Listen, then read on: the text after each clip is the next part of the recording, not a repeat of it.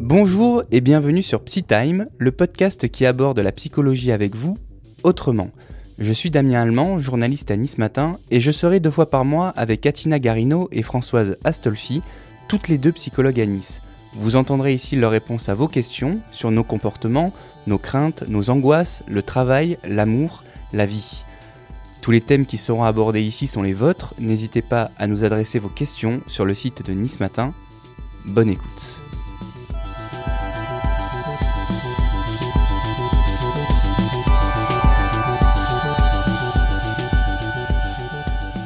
Allez, c'est parti et bonjour à tous pour ce huitième épisode de Psy Time. Salut Atina, salut Françoise. Salut Salut Comment ça va?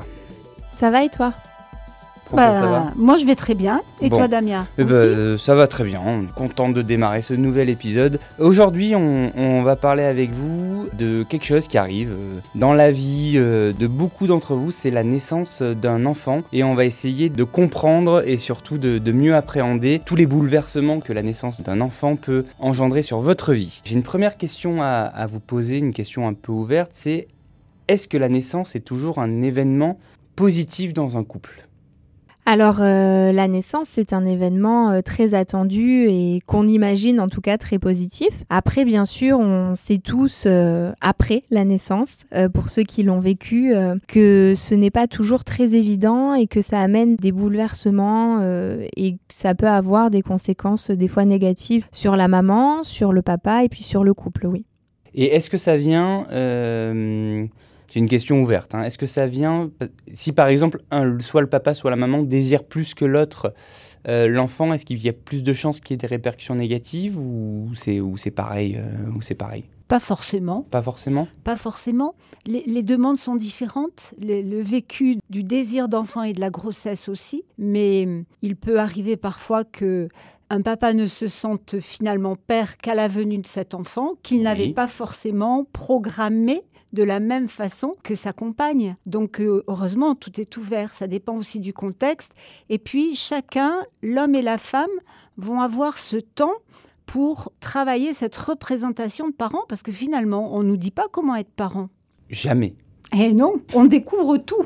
Alors comme dit Atina, quel bouleversement et, et sur un épisode de vie où tout le monde nous félicite, tout le monde nous dit bravo, comme si c'était un bonheur absolu, et c'est un bonheur absolu, mais on ne nous détaille pas de ce quotidien euh, que l'on va vivre et, qui peut être très très pesant. Je, je rebondis sur ce que tu disais. À quel moment on devient parent, euh, Françoise? Est-ce qu'on devient parent à la naissance ou un peu avant Ou est-ce qu'on peut être parent même euh, dans, dans sa tête avant euh, Est-ce qu'il y en a qui sont déjà parents euh, sans avoir d'enfants Dans leur façon Alors, dans les familles nombreuses, j'ai souvent entendu ça, je sais pas toi, Tina, mais dans les familles nombreuses, les aînés ont souvent eu un rôle parental. Ils ont été euh, obligés de s'occuper des plus jeunes. Et d'ailleurs, parfois, ils font beaucoup moins d'enfants ou pas du tout. mais ils, sont déjà devenus parents. Après, je dirais, faisons attention à ce que nos propres parents nous laissent un peu de place pour devenir parents nous-mêmes. On va en parler après. Alors moi je dirais plutôt que pour, pour répondre à ta question, le fait d'être parent c'est une construction. C'est-à-dire que euh, on ne peut pas dire à quel moment précisément on devient parent. Je pense que c'est pas euh, ben aujourd'hui mon enfant naît, ça y est je suis mère.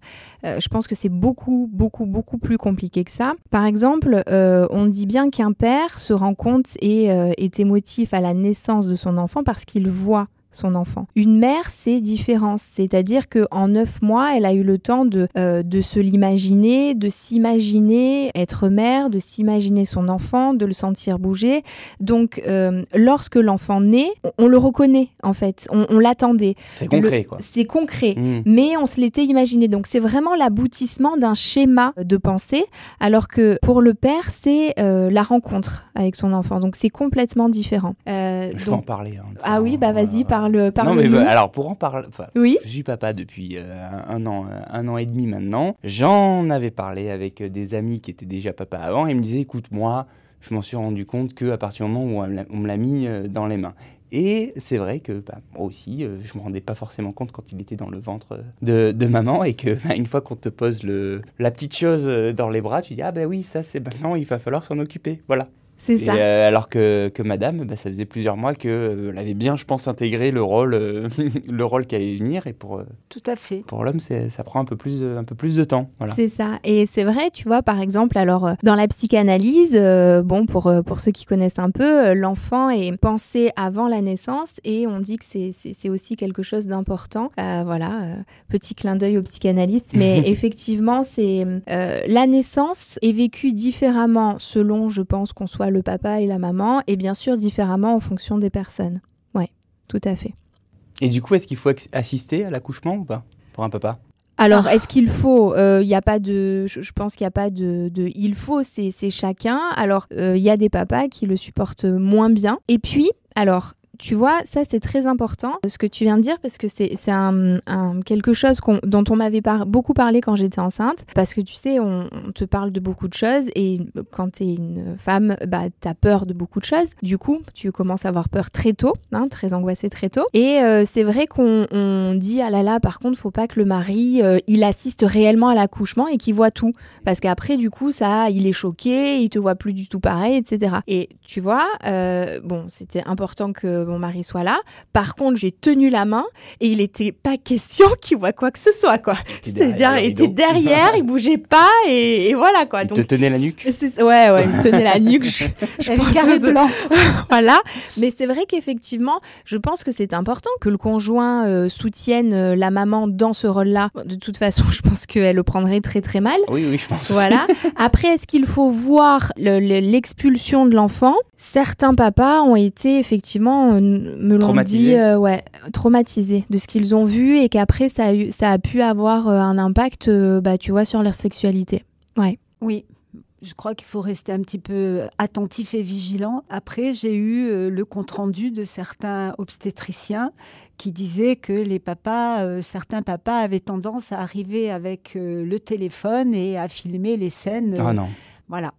Donc, euh, il- des dérives, il y en aura toujours un petit Mais peu. tu- ah, on le partout. regarde quand ce film À Noël? Enfin, Horrible. Enfin, horrible, c'est c'est la nature, mais c'est vrai que, bon. euh, Donc, euh, oui, donc euh, la naissance est un événement euh, positif en soi. C'est quelque chose de merveilleux, et puis c'est comme ça que le monde est monde. Après, on ne nous dit pas tout, et surtout, on nous. Il n'y a pas de cours. Hein. Il n'y a pas être, de cours, il n'y a pas de cours. Chacun y va de son petit grain et c'est pas toujours très évident effectivement de, de se faire une idée. Mais en tout cas, on, on ne nous prévient peut-être pas assez quand on est maman ou jeune maman de ce que c'est la grossesse, de ce que c'est la naissance, de ce que c'est euh, être mère aussi. Euh, bon, l'être mère, euh, petite parenthèse, on peut être mère sans avoir euh, porté Mhm. un enfant. hein. Les mamans qui adoptent sont, en tout cas pour moi, tout aussi mères que, que quelqu'un qui a porté son enfant. Mais euh, le fait de pas dormir la nuit et tout ça, on nous le dit pas forcément. Ouais. Et c'est Après, sur, sur ma petite expérience perso, moi j'ai eu l'impression que, on va dire, physiquement, tu étais plutôt bien préparé. En disant, voilà, il faut faire ci, il faut faire ça. euh, Oui, l'aspect euh, technique. la- L'aspect technique est plutôt bien abordé, on est bien accompagné là-dessus. Et après, sur le reste, c'est un peu plus euh, bah, démerdez-vous une fois que, une fois que la, Oui, mais la notion que de l'enfant couple, est là, la voilà. notion de parent, la notion Ouais. de couple. Qui sommes-nous face à un enfant? On a ce, comme tu disais tout à l'heure, on a cette adorable petite chose dans les Mhm. bras. Et, et qui sommes-nous, nous est-ce qu'on est, quand est-ce qu'on est père Quand est-ce qu'on devient mère Quand est-ce qu'on se, on, on se retrouve euh, couple C'est, Ce sont des bouleversements que l'on risque de ne pas vivre en même temps. Voilà, il y a ça aussi, il y a cette notion, je ne sais pas ce que tu en penses, Atina, Mhm. mais il y a ça aussi, cette notion de temps.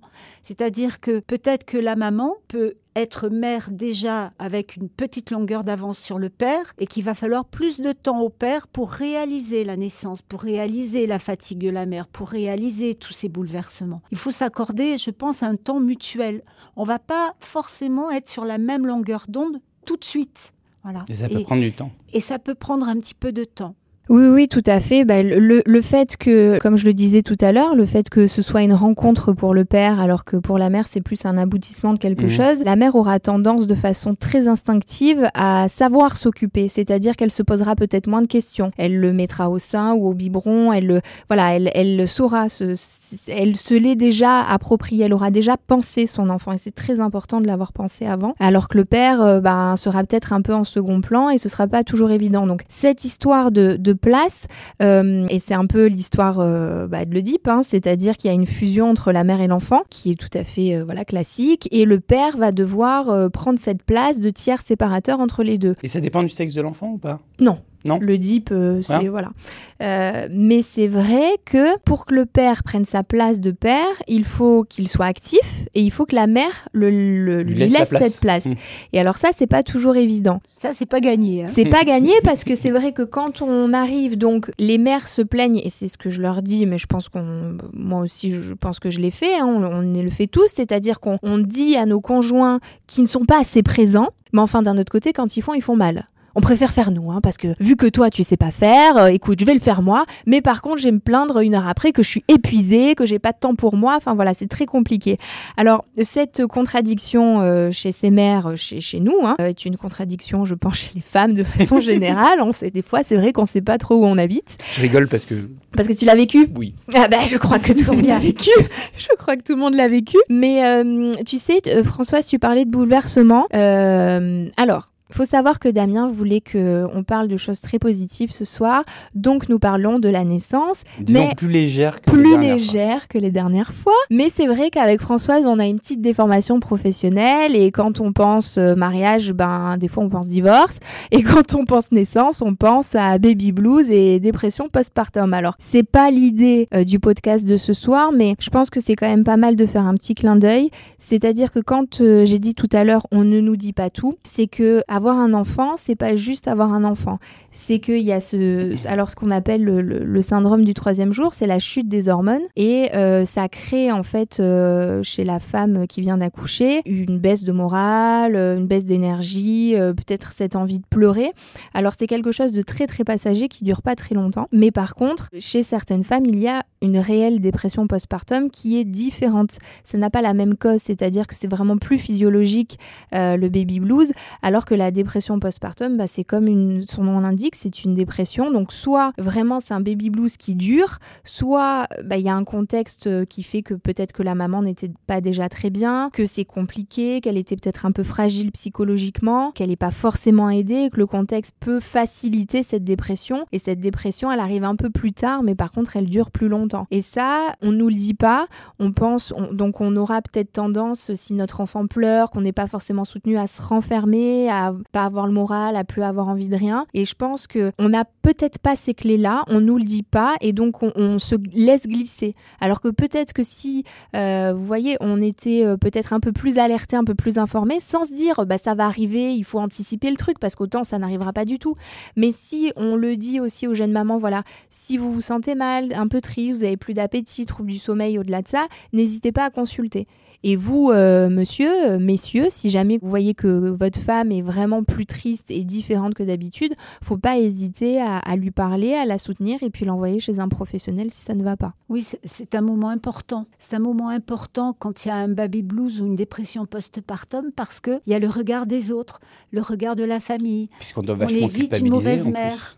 On prend le risque d'être une mauvaise mère, de ne pas avoir les gestes. Alors déjà que c'est quand même une aventure nouvelle qu'on est en train de vivre. Donc on multiplie comme ça les, souffrances et avec parfois un, entourage qui ne comprend pas. Mais, tu as tout pour être heureuse, tu as tout, tu mmh. voulais cet enfant et maintenant euh, que mmh. tu l'as, tu ne le supportes plus. Mais mmh. après, est-ce que la dépression postpartum, c'est pas aussi une espèce de regret de la grossesse dans le sens où tu es un peu au centre de l'attention pendant neuf mois et, euh, du jour au lendemain, bah, c'est l'enfant qui, qui, est au centre de l'attention et plus, et plus toi? C'est très neurophysiologique. Hein. Il y a quand même, comme disait Atina, il y a quand même une chute hormonale. Ah, la chute hormonale, c'est plus, plus attribué au baby blues. Hein. Voilà, pour le baby blues, mhm. pour la dépression postpartum, c'est plutôt l'histoire, l'histoire de, mhm. de, de, la jeune femme avant la grossesse pendant la grossesse. Et je dirais que c'est presque la conséquence de ce qu'elle a vécu dans l'intériorité avant, hein, qui peut-être n'était pas conscient, qui n'a pas été euh, euh, pris en considération. Et là, la fatigue, la naissance, mmh. cet événement provoque des réactions qui, qui, lui échappent. Du coup, est-ce que les, les femmes qui font des dépressions postpartum, elles ont eu des grossesses heureuses ou pas forcément? Ah oui, elles peuvent avoir des grossesses heureuses. En fait, la dépression postpartum, euh, certains médecins disent que c'est plus à partir de la sixième semaine, après, tu la, vois, naissance. après la naissance, jusqu'à un, an après. Donc, mmh. Donc, c'est pas quelque chose qui est forcément lié à la naissance. D'accord. Le baby blues, si c'est vraiment, on dit trois jours après, chute d'hormones, mmh. tu peux te mettre à pleurer sans vraiment savoir pourquoi, mais ça dure pas trop. Enfin, ça c'est pas censé durer. Par contre, une dépression postpartum, comme le burn-out ou la dépression, euh, si tu veux, c'est pas la naissance ou la grossesse, c'est vraiment tout un contexte qui fait que bah, si on avait déjà des antécédents de dépression, on est peut-être plus à risque de faire une dépression postpartum. Et puis si finalement on tombe sur, je sais pas, euh, un enfant qui est vraiment très très difficile avec, tu vois, des, des maladies comme les reflux, des choses comme ça où c'est des enfants qui dorment pas du tout, euh, ton conjoint conjoint te comprend pas, il te soutient pas, euh, t'as pas forcément des, gens qui te rassurent dans ton rôle de mère parce que c'est très très important de rassurer une mère. Euh, oui, tu peux, tu peux effectivement tomber dans cette dépression. Finalement, en fait, euh, ça peut toucher n'importe qui à n'importe quel âge. Par contre, ce qui est quand même rassurant, c'est pas parce qu'on a fait une dépression postpartum pour notre premier enfant qu'on va le faire pour le deuxième. Le deuxième. Et inversement. Après, ça peut être vacciné aussi euh, si tu en fais une de, pour le deuxième, non? Alors, pour le premier, pour, euh, par rapport au deuxième, oui, ça peut, mais en même temps, euh, d'un autre côté, c'est des choses, je pense, où on ne peut pas anticiper. Voilà, si on anticipe, de toute façon, ça crée de l'angoisse. Et hum, c'est pour ça que, comme on disait, quand on est en dépression, qu'il y a des choses comme ça, nous, on ne le voit pas qu'on est en dépression. Par contre, il faut que les gens autour de nous puissent s'alerter, nous le dire euh, gentiment, en disant, bon, là, tu, fais de ton mieux, c'est vraiment génial, mais par contre, j'ai quand même l'impression que, voilà, peut-être qu'on pourrait se faire aider. Euh, voilà, sans culpabiliser la mère, jamais. Mettre, des mots sur ces sensations, ça, mm. ça, nous semble important. Mm. Parce que il y a vraiment, il, va y avoir très vite de la part de, de la mère des sentiments de culpabilité. Mm.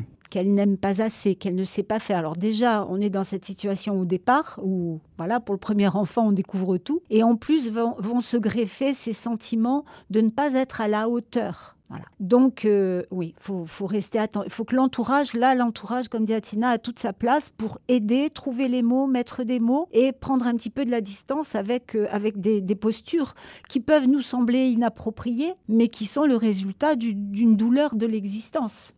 Ok, bah écoutez, on va passer à la première question de, nos, de nos auditeurs. La première est d'Aurore, Aurore qui a 34 ans et qui nous dit Notre fils est né il y a maintenant 3 ans et depuis sa naissance, on ne me parle plus que de ça. J'aimerais qu'on me considère comme une femme et pas seulement comme une mère. Elle précise pas si c'est son conjoint qui, euh, qui lui dit ça ou, ou sa famille, mais qu'est-ce qu'on peut dire à Aurore Françoise?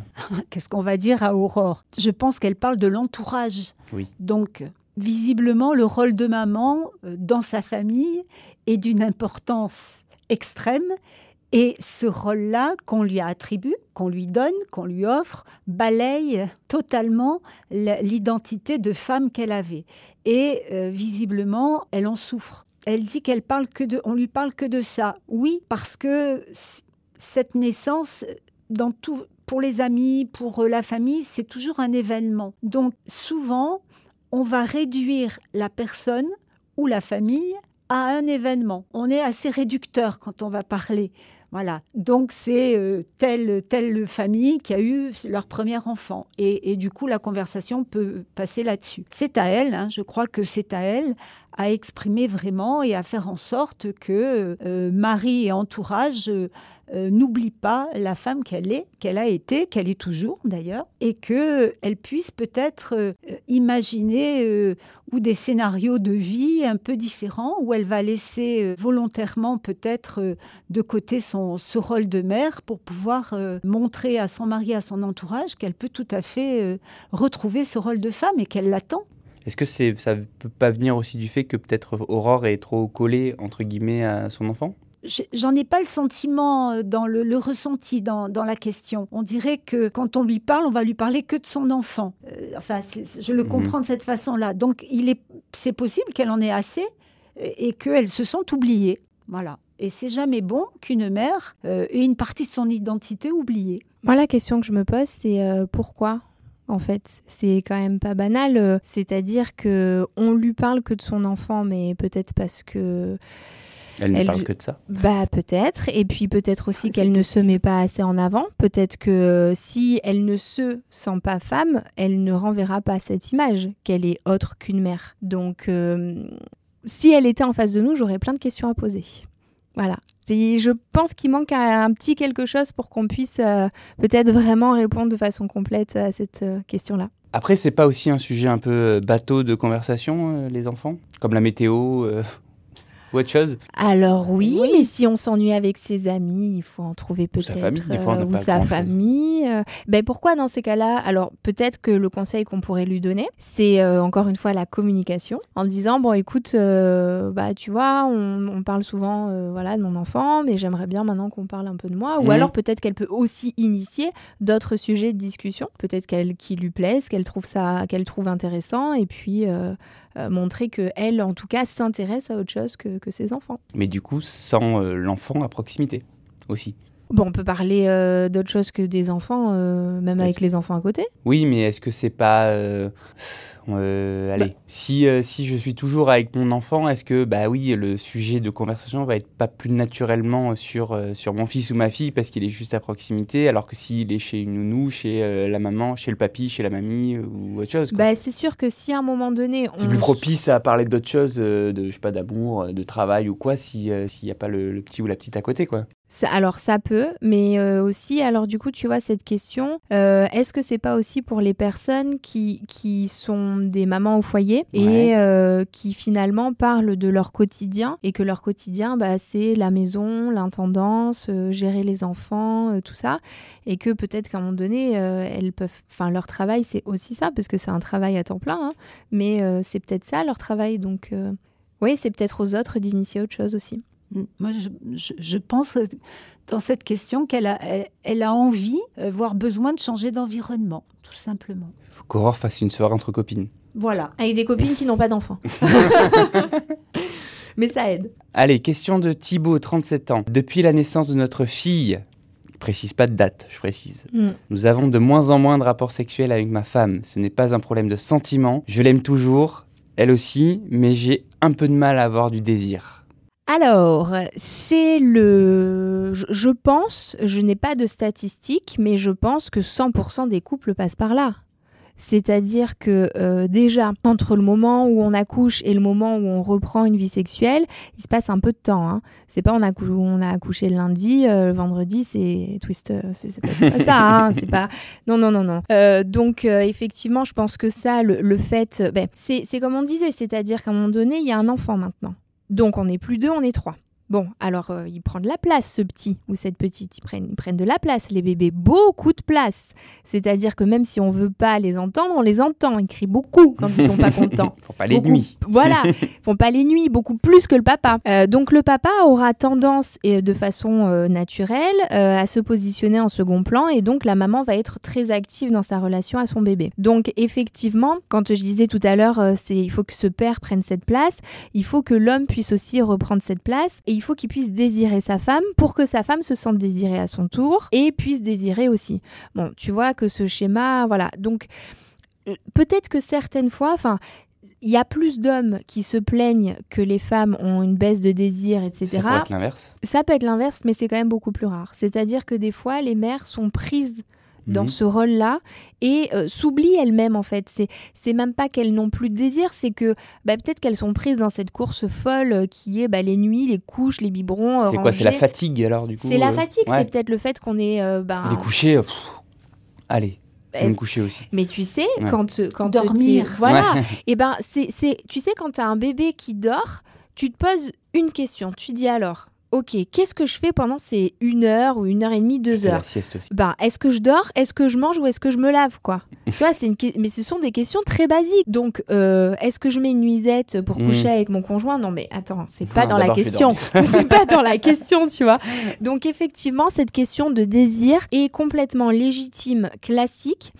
Alors, le conseil que je donnerais moi, peut-être pas les toutes premières semaines parce que je pense qu'il faut que voilà le corps se remette aussi de l'accouchement. Tout dépend si on a accouché par voie basse ou par césarienne, s'il y a eu des complications post-accouchement aussi, c'est important. La chute des hormones, la dépression postpartum, tout ça. Je pense que une fois que euh, chacun a pris sa place, que le bébé a, pris sa place, mais un peu plus apaisé, je pense que peut-être que euh, le mari, alors je dis le mari, bon parce que moi je suis une femme, alors je, je suis pro euh, je suis pour les femmes, mais non, mais je dirais que ce serait peut-être pas mal que celui qui a le, le, moins la tête dans le guidon puisse proposer des choses un peu euh, inédites. C'est-à-dire, bon, écoute, euh, ce soir, euh, il y a ma mère ou ma belle-mère qui vient garder le petit ou la petite. voilà, je t'amène au resto. Ou, bah écoute, on va se faire une après-midi shopping ou une après-midi à la forêt ou spa. Initier un peu des petits moments à deux sans l'enfant. Et ça, au départ, alors c'est fou parce que avant la naissance, on était deux et on a du mal à s'imaginer trois. Mhm. Et les premières sorties sans le bébé, euh, c'est inimaginable aussi. C'est-à-dire qu'on n'est pas bien, on est stressé. Donc je pense qu'il faut le faire de façon très régulière, ça. Voilà. Une fois qu'on l'a initié, il faut pas le faire une fois tous les trois mois. C'est on initie, on, se rappelle qu'on est un couple. Voilà, et que, euh, parce que le couple, c'est quand même la base de la famille. Donc on se rappelle qu'on est un couple et on initie des moments à deux. Après, tu as le, le petit ou la petite qui devient aussi le centre euh, du, du couple. Oui. Donc allez, je rebondis sur la question de Thibaut. C'est euh, comment, euh, en gros, convaincre son conjoint ou sa conjointe de confier son enfant, qui est le centre de sa vie maintenant, à une tierce personne qui n'est pas la crèche ou, ou l'école ou, ou, autre chose? Alors ça, tu vois, c'est très compliqué. on peut avoir... Enfin, un couple qui peut redevenir un couple, c'est si un des deux se sent encore homme ou femme, et pas que père ou mère en premier. C'est-à-dire qu'on voit quand même des couples où l'homme se sent père avant tout et la femme se sent mère avant tout. Ah ben ça va fonctionner. Mais dès que les enfants commencent un peu à être un peu plus autonomes et qu'ils se rendent compte qu'en fait, bah, il n'y a plus de couple et mmh. qu'ils sont, voilà, Bon, bah, l'enfant plus autonome, ça veut dire même à partir de 2-3 ans, si tu veux, quand l'enfant désire un peu ailleurs, mmh. et voilà. Et ben ils se rendent compte que, bah oui, eux aussi peuvent refaire des choses ensemble, mais ils ont tellement perdu l'habitude qu'à un moment donné, euh, tu sais, les, habitudes se prennent très très vite le quotidien les bouffe. Et, et, ce qui est dingue, c'est que, tu vois, il y avait un couple, je, leur ai dit, euh, eh ben, allez au resto. ils m'ont dit, mais pour se dire quoi? ben, pour parler du petit Je sais pas. Euh, oh, bah alors j'ai dit, vous pouvez parler plein de choses, par contre, vous n'avez pas le droit de parler de la maison et des enfants. Ah ben non, alors euh, c'est pas la peine, euh, parce que bon, pas... ah bah oui, mais enfin. Donc c'est très compliqué, justement, donc il faut pouvoir l'initier pour qu'on continue à avoir des choses à se dire. Oui, moi il me semble que ça serait pas mal finalement si on en parlait quand on est un, un couple, c'est-à-dire avant que le bébé ne se voit trop, Hein, que le ventre que le ventre ne grossisse trop, qu'on reste encore un homme et une femme, euh, et finalement parler de cette échéance-là, l'anticiper au moment où on se saute encore dessus, parce qu'après c'est plus compliqué. Donc euh, se dire bon ben envisageons, envisageons plusieurs scénarios. Et si, et si à la naissance il se passait ça, et si quel, qu'est-ce que je, comment je pourrais ou, ou comment tu comprendrais ma posture, ma réaction. Euh, ce sont juste euh, quelques petits, quelques petits jeux de rôle auxquels on ne pense pas. Après, il faut avoir le petit ou la petite qui est dans une chambre séparée assez rapidement. Ah si c'est faisable. si c'est faisable. Si c'est faisable. Après, euh, voilà, c'est des contraintes techniques. Hein. je, je, reviens sur ce, que tu viens de, sur ce que tu viens de dire, Françoise. Alors, tu m'excuses, hein, c'est juste que je dis de pas faire quoi. Ah mais parce que je, parce que en fait le problème c'est que quand tu anticipes, déjà tu anticipes, mais euh, c'est jamais le bon scénario, c'est mhm. vrai. Alors c'est vrai que ce jeu, de rôle peut être important, enfin intéressant, mais euh, disons que l'anticipation, ça peut, enfin je trouve que c'est pas forcément top de façon générale. Et là, certaines fois, les gens s'avancent et du coup c'est reproché après. Ah, vois comme, euh, comme quelque chose qui ne serait pas conforme à ce qui, ce qui, avait été, prévu. C'est-à-dire, euh, si par exemple, euh, tu, vois, on a tendance souvent à se faire des promesses. Oui, non, mais t'inquiète pas, moi, quand je serai mère, je m'oublierai pas, je ferai pas ci, je ferai pas là. Et du coup, il y a des pères qui disent Oui, mais t'avais dit avant la naissance que t'allais faire ci, ah, que t'allais faire ça. Et là, on vit, en fait, t'as envie de, de le coller au mur. Après. Y a un contrôle, à mm. tout à fait. Alors tout dépend effectivement de l'intelligence émotionnelle de chacun. Je pense que bon, même si on a dit des choses avant, bah ça compte pas quoi, parce qu'on savait pas. C'était pas, pas du jeu, comme diraient les enfants. C'était pas du jeu. pas pour de vrai. C'était pas, pour, de vrai. Ouais, mais j'ai dit ça, mais bon, Voilà. je savais pas que ça serait comme ça. Allez, Jérémy, 32 ans. Euh, ma fille a maintenant 4 ans. Depuis sa naissance, ma mère continue de me considérer comme un enfant et de me donner des leçons. J'aimerais qu'elle me considère comme un adulte à part entière et plus comme un enfant. C'est pour toi, Françoise. À part entière. Mon Maman, égal, quoi. Maman, je suis devenue adulte. Voilà, Alors, maman, regarde-moi. Je suis un Voilà, adulte. je sais, je sais dessiner tout seul. Eh oui. Bah, c'est un petit peu tard, hein, 4 ans quand même, hein, si Oui. j'entends bien. hein, euh, voilà, la petite a 4 ans. Eh bien, mieux vaut tard que jamais, cher monsieur. Donc, euh, on va commencer tout de suite. Il est, il, il est important, il est important que pour devenir parent, ses propres parents lui laissent de l'espace. Parce que critiquer son enfant, son fils ou sa fille Conseiller. on va conseiller, pardon, conseiller son fils ou sa fille adulte devant des enfants, euh, c'est jamais bon. Même si un enfant de 4 ans ne va pas comprendre totalement le contenu de ce qui est dit, il comprendra tout à fait les intonations, il comprendra tout à fait les, les mouvements d'humeur ou le langage non verbal. Et ma foi, euh, bien entendu, il est dommageable que euh, les parents ne se mettent pas, ne, ne permettent pas et ne se mettent pas entre parenthèses pour que le parent, le nouveau parent, puisse prendre toute sa place. Voilà. Ça, ça me semble très important. Par contre, c'est aussi à lui à trouver sa place et à la prendre. Voilà. Mais du coup, il faut qu'il dise quoi? Il faut dise, ouais, écoute, euh, papa, maman, euh, c'est mon tour, vous me laissez faire? Euh, c'est une question. Il n'y a, pas de grande, il y a pas de grand discours à avoir. C'est la posture qu'il va avoir.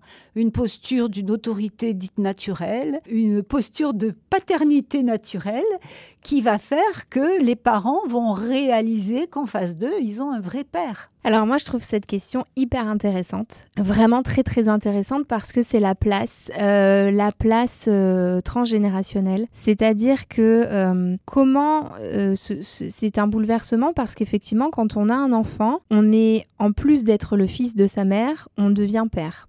Donc on est un homme, un père et un fils. C'est beaucoup de rôles. Ouais. Euh, ça fait beaucoup, mais cette place-là, euh, finalement, alors peut-être que sa mère le voit encore comme son bébé, mais ça reste son fils et ça reste son bébé, en fait. Par contre, euh, c'est effectivement à nous, quand on devient parent, de prendre cette place de parent. Mais pour être autre chose qu'un enfant, il faut, avant de devenir père, il faut que d'abord on soit un enfant, puis après il faut qu'on soit un adolescent, puis après il faut qu'on soit un homme, puis après il faut qu'on soit un père. Mais on peut pas reprocher à l'autre de ne pas être père. Je ne sais pas si vous me suivez. Mhm. Au final, c'est à nous d'avoir ce cheminement psychique, euh, de passer de l'état d'enfant à l'état d'adulte et de passer par la crise d'adolescence. C'est ce qu'on On avait brûle pas les expliqué. étapes, c'est. Tout à fait, c'est ce qu'on avait expliqué, ce que j'avais expliqué lors d'un dernier podcast, où finalement la crise d'adolescence nous permet de passer de cet état d'enfant à état d'adulte. Mais si on la fait pas, cette crise d'adolescence, on ne devient pas vraiment adulte psychiquement aussi, parce que l'idée c'est de penser par soi-même, d'agir par soi-même et d'en assumer les conséquences. Si on est déjà dans cette place d'adulte, bah alors on deviendra père et on n'aura pas besoin, comme disait Françoise, de grands discours. Ce sera quelque chose de naturel finalement. Maintenant, est-ce que bah, notre mère, euh, elle aura cette tendance à dire ce qu'elle pense? Voilà. Mais si notre mère, elle a tendance à dire ce qu'elle pense de façon générale et qu'on a tendance à ne rien dire de façon générale, pourquoi ça devrait changer quand on est nous parents? Il n'y a pas de changement chez la mère. La mère, elle devient la grand-mère. Mhm. Oui, elle est, elle, il y a un changement de statut, mais c'est lui qui se rend Mais compte qu'il est père. Voilà, Mhm. c'est lui qui se rend compte qu'il Et est du père. coup, euh, Jérémy, concrètement, il doit dire quoi à sa mère? Ou c'est, c'est Eh ben peut-être qu'il devrait se dire des choses à lui. Peut-être qu'il devrait se dire bon mais est-ce que là moi je suis père, je suis homme, est-ce que moi je me sens déjà père? Est-ce que je me sens légitime Ah, dans tu ce rôle-là? qu'il se considère encore comme un enfant, du coup Eh ben peut-être qu'il se considère comme l'enfant de sa mère quand sa mère parle. C'est ça en fait cette question de place qui est hyper hyper importante. Et tu vois euh, En gros, c'est, elle m'a dit ça, mais bon, je fais ce que je veux, quoi. Exactement. Elle pourrait très, il pourrait très bien se dire, euh, mais, mais les mères, elles parlent, Oui. euh, mais Oui, les oui. gens parlent, ils ont toujours. Comme ils font les ados, quoi. Ah voilà, c'est ça. mais tu sais, Ouais, ouais, je verrai. c'est ça. Et de différer et en fait de faire en sorte que ça ne nous touche pas. C'est-à-dire que c'est pas parce que quelqu'un, euh, notamment nos parents, vont faire une critique, ou en tout cas, eux vont même pas dire que c'est une critique, ils vont juste donner leur avis. Mais c'est souvent euh, dire ah, tu, tu fais comme ça, ben moi j'aurais pas fait comme ça, ou moi je faisais comme ça. Alors ça a le don d'énerver tous les jeunes parents, ce que je comprends très bien. Écoutez, mesdames et messieurs, je vous le dis, conseil pour éviter les conflits, donnez des conseils si on vous les demande. Si on vous les demande pas, ben c'est pas la peine de les donner en fait, on vous les demande pas. Mais bon, voilà. Mais c'est vrai, ça, ça, fait plaisir aux grands-parents de dire ce qu'ils pensent. Mais tu vois, cette place, cette question de place, c'est important effectivement entre le, le fils et sa mère, mais c'est d'autant plus important entre la fille et sa mère. C'est-à-dire que être la fille de sa mère et la mère aussi, euh, ça peut amener à, des, à une réconciliation avec la mère. Parce que tu sais, lors de l'adolescence, on parle de ravage mère-fille. C'est-à-dire que le rapport entre une fille et sa mère, très très très très compliqué. Vraiment, vraiment, vraiment. Plus qu'entre euh, père et fils? Euh, Différemment différemment. Mais vraiment, on parle de ravage parce que ça peut être de, de l'amour, de la haine, tu vois. Et, si tu veux, euh, il y a cette question de j'aime ma mère, en même temps, c'est ma rivale, en même temps, enfin voilà, rapport euh, très compliqué. Et euh, bien souvent, on se rend compte que lorsque la fille devient mère, elle se réconcilie quelque part avec sa mère. C'est-à-dire qu'elle comprend, elle commence à comprendre sa mère en disant ah mais oui d'accord. Donc si elle me disait ça ou si elle faisait comme ça ah ben je comprends mieux maintenant. Donc euh, cette place passage de l'enfant l'adolescent la fille la mère c'est quelque chose de, très très important qu'on travaille en, psycho et qui est passionnant. Et euh, c'est plus le cas entre mère et fille qu'entre fils et père? Non c'est différent. C'est différent? C'est différent. Par contre euh, ce que disait Atina, je, vais continuer. Il y a aussi la posture des nouveaux parents je reprends le, je reprends l'histoire racontée. Si le fils se conduit comme un enfant avec sa mère, c'est-à-dire il se conduit comme le fils qu'il a toujours été, il ne peut pas attendre de sa mère qu'elle se conduise avec lui comme avec un, adulte. C'est aussi la, posture que je vais avoir. Je peux, par exemple, dans cet environnement familial, avoir pris l'habitude d'avoir un certain comportement avec ma mère lui demander, c'est aussi le moment où les grands-parents sont souvent indispensables, entre mhm. guillemets, et font énormément, rendent énormément de services. Donc leur demander beaucoup de services en tant qu'enfant, j'ai besoin encore de toi, papa, j'ai encore besoin de toi, maman. Mais tu t'impliques pas dans. Euh, mais, mais je suis père et je mhm. suis mère. Là, il y a aussi un choix à faire de posture. De... Mhm. Où, je demande de l'aide et j'accepte euh, que j'ai des critiques, entre guillemets. Voilà. et comment je demande de l'aide? Peut-être il y a une autre façon de demander de l'aide. Ben, je sais pas. Alors finalement, c'est une question. Certains font le choix de, prendre des professionnels pour éviter ces rapports un peu, un peu complexes. La nounou la nounou, mais qui est une, qui est finalement un bon compromis parce que la nounou c'est quelqu'un qui, euh, bah, qui est professionnel, donc s'il y a ce, il y a un rapport d'argent, mais bon, qui est implicite, hein, mais finalement où chacun reste à sa place la mère reste la mère, la nounou reste la professionnelle, chose qu'il n'y a pas euh, lorsqu'on laisse aux grands-parents. Et ça peut créer euh, de vifs conflits, vraiment, euh, notamment entre les belles-filles et les belles-mères. Ah tu, vois, c'est quelque chose. Alors, on parlait de ravage mère-fille.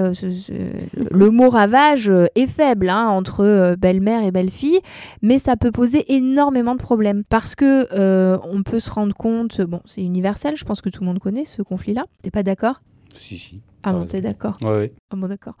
Euh, mais en tout cas, effectivement, ça peut être de véritables conflits. Alors, une fille aura beaucoup plus tendance à laisser passer beaucoup plus de choses à sa propre mère avec son enfant, tu vois. Mhm. Par contre, elle aura tendance à scruter les moindres détails de ce que sa belle-mère va faire sur son enfant. Quoi. Il y a, effectivement, c'est pas, mais bon, ça pareil, c'est plutôt classique.